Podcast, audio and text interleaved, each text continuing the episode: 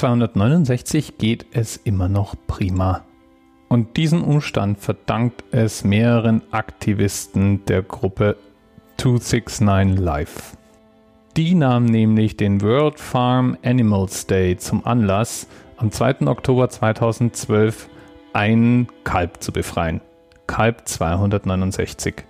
Und ohne diese Aktion wäre Kalb 269 wenige Stunden später beim Schlachter gewesen. Das Kalb war auf einem israelischen Bauernhof untergebracht. Direkt nach seiner Befreiung gingen die Aktivisten auf den Rabin Square in Tel Aviv und ließen sich die Zahl 269 mit Brandeisen setzen. Genauso wie Millionen Tiere mit Brandeisen Zahlen eingebrannt bekommen. Ein Zeichen der Solidarität mit den für Nahrungsmittelprodukte bestimmten Schlachtvieh. Und von da weg nahm die Zahl 269 eine Art Eigenleben auf. Man kann immer mal wieder Menschen mit der 269 irgendwo tätowiert sehen und das heißt im Endeffekt nichts anderes, als dass sie Veganer sind und sich solidarisch mit 150 Milliarden jährlich geschlachteter Tiere erklären. 150 Milliarden.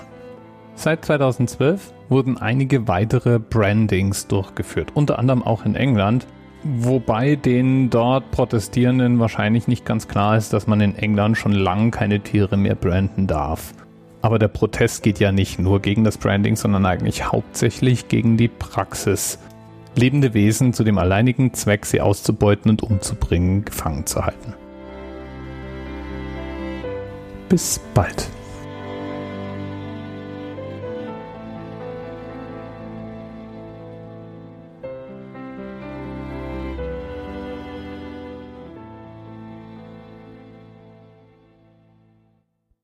TMRS 10, 9, 8. The experience of 47 individual medical officers. Was hier über die Geheimzahl der Illuminaten steht. Und die 23. Und die 5. Wieso die 5? Die 5 ist die Quersumme von der 23.